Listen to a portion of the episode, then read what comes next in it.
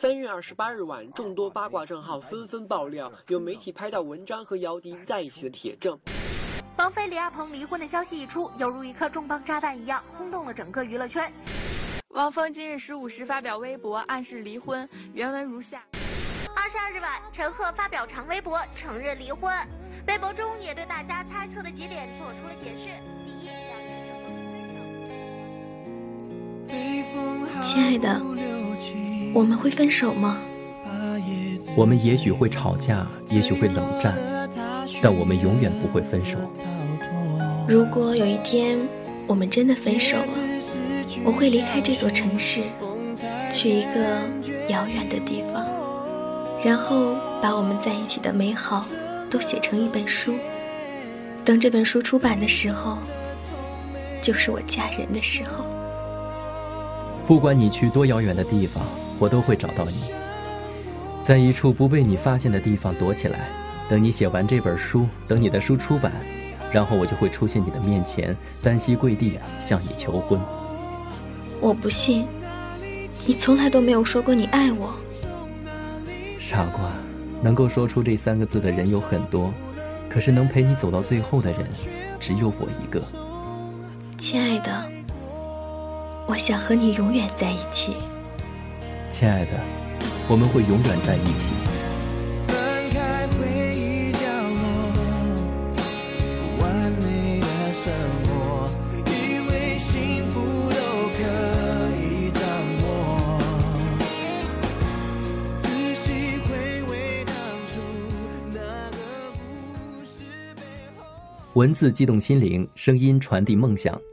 月光浮语网络电台与您一起聆听世界的声音。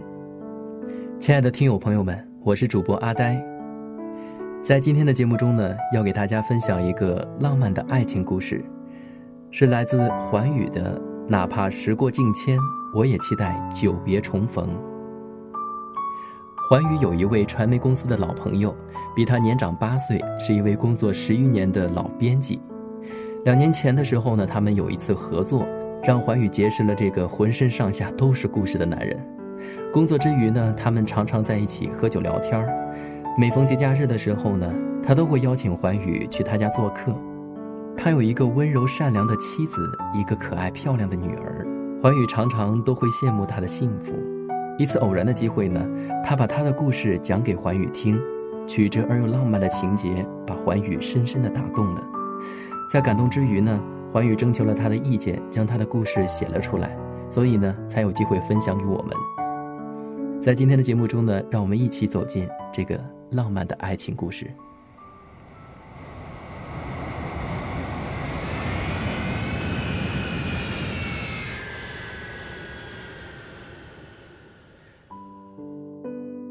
十几个小时之后，飞机安稳着陆，我整理了一下衣服。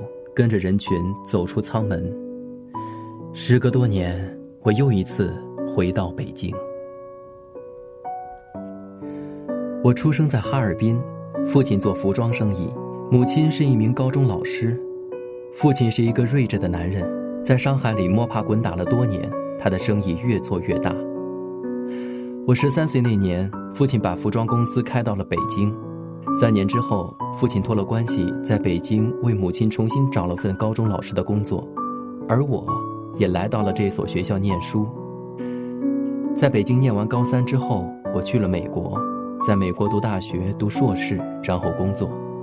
就在我即将拿到绿卡的时候，我接到了一个陌生而又熟悉的电话，电话里他说：“我离婚了。”一个礼拜后，我向公司递交了回国的申请。公司很快就下了同意的批文，并把我安排到北京的分公司。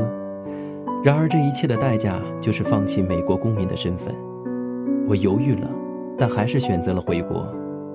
我在美国最好的朋友阿特没有挽留我，他开车把我送到机场，然后一路漫无边际的东拉西扯。当我排队过安检的时候，他用力拍了一下我的肩膀，只说了句：“坏小子，祝你好运。”然后。我们再也没有说话，我看见他的眼眶红了。阿特是我在美国最好的朋友，他幽默而善良。这么多年，我把自己所有的事情都告诉他，而他也永远都在重复那句温暖的话：“去做吧，你可以的。”我拉着行李箱走出机场，坐上一辆出租车，把地址条给司机师傅，然后透过副驾驶的窗户，重新凝望着这座城市。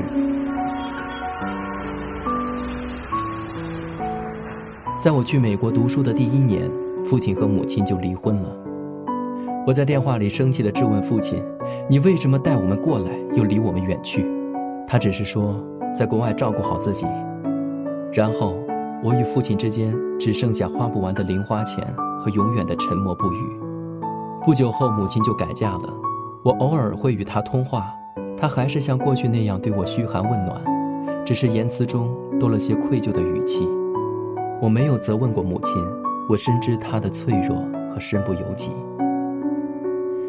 父母离婚之后，把北京的房子留给了我，可我却再也没有回家的动机。在国外漂泊了十年之后，尝尽了世间冷暖，今天再次踏上这条回家的路，反倒有一丝暖意。车停了，师傅看着我说：“到了。”我才兀地缓过神来，然后拿着行李下了车。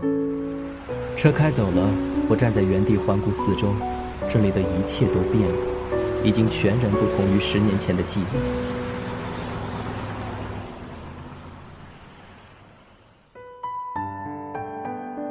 我打开家门，潮湿的空气略有一丝清新。我走进客厅，把行李随手放下，拿着手机给他发了条短信。我告诉他说我回国了。他叫岳小雨，我的高中同学，是一个爱笑爱玩的北京姑娘。她五岁时就开始学习钢琴，她像她的音乐一样浪漫而有激情。高一那年暑假，班里几个同学组织了郊游，我也报了名。我们去了北京郊区的一个度假村，度假村周边是连绵的山脉。午饭过后，大家都回去休息。我在度假村外闲逛，不远处看见小雨一个人，便走了过去。他看见我很是欢喜，告诉我说想要爬山，我便同意和他一起去。度假村后面有一座陡峭的山坡，没有石板阶梯，多是一些游客自行踩出来的泥土小路。我走在前面，踩着山体上的树根和突出的石块往上爬，他依着我的脚步跟在后面。爬到中途的时候，他不小心踩到了松动的泥土，滑了下去。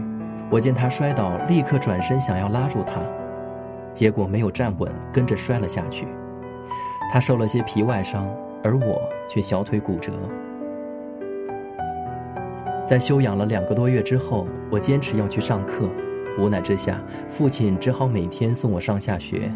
小雨向班主任申请要和我做同桌，理由是帮我补习这两个月落下的功课。其实我知道，他是想要照顾我这样一个生活无法自理的人。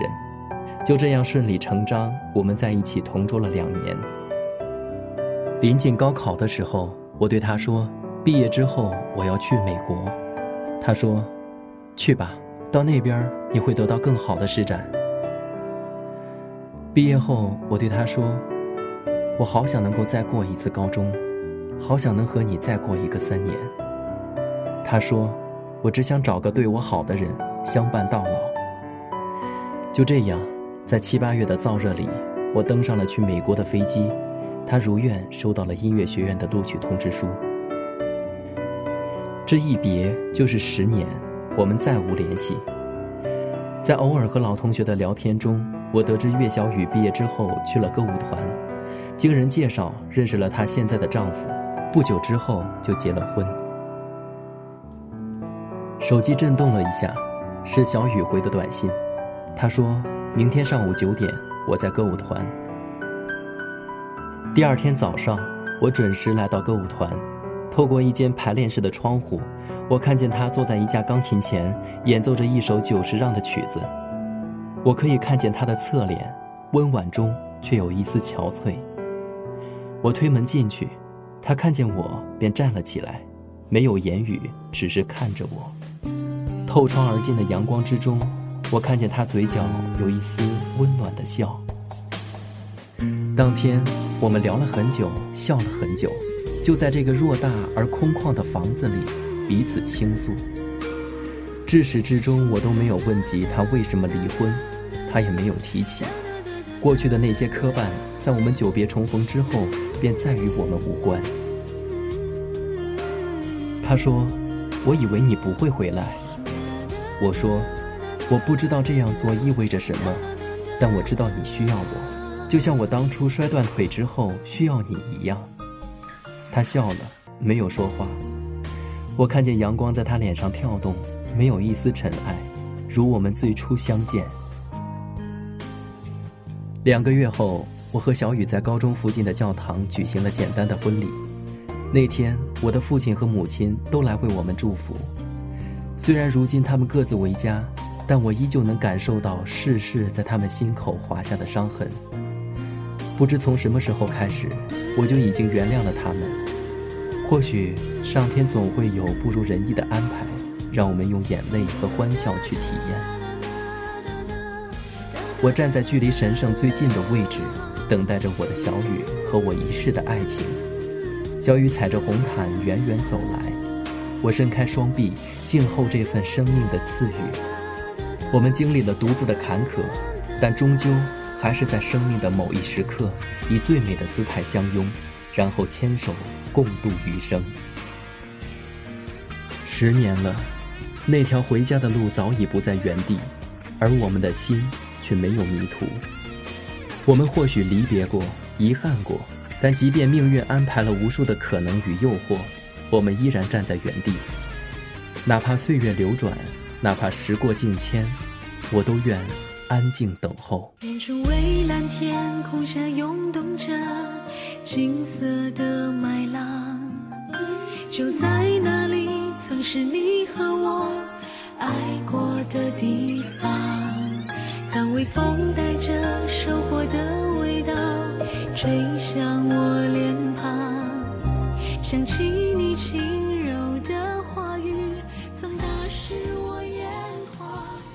文章到这里就结束了，但故事还在继续。我们都会遇到这样一个来不及在一起的人，我们也都会有这样一段忘不了的情。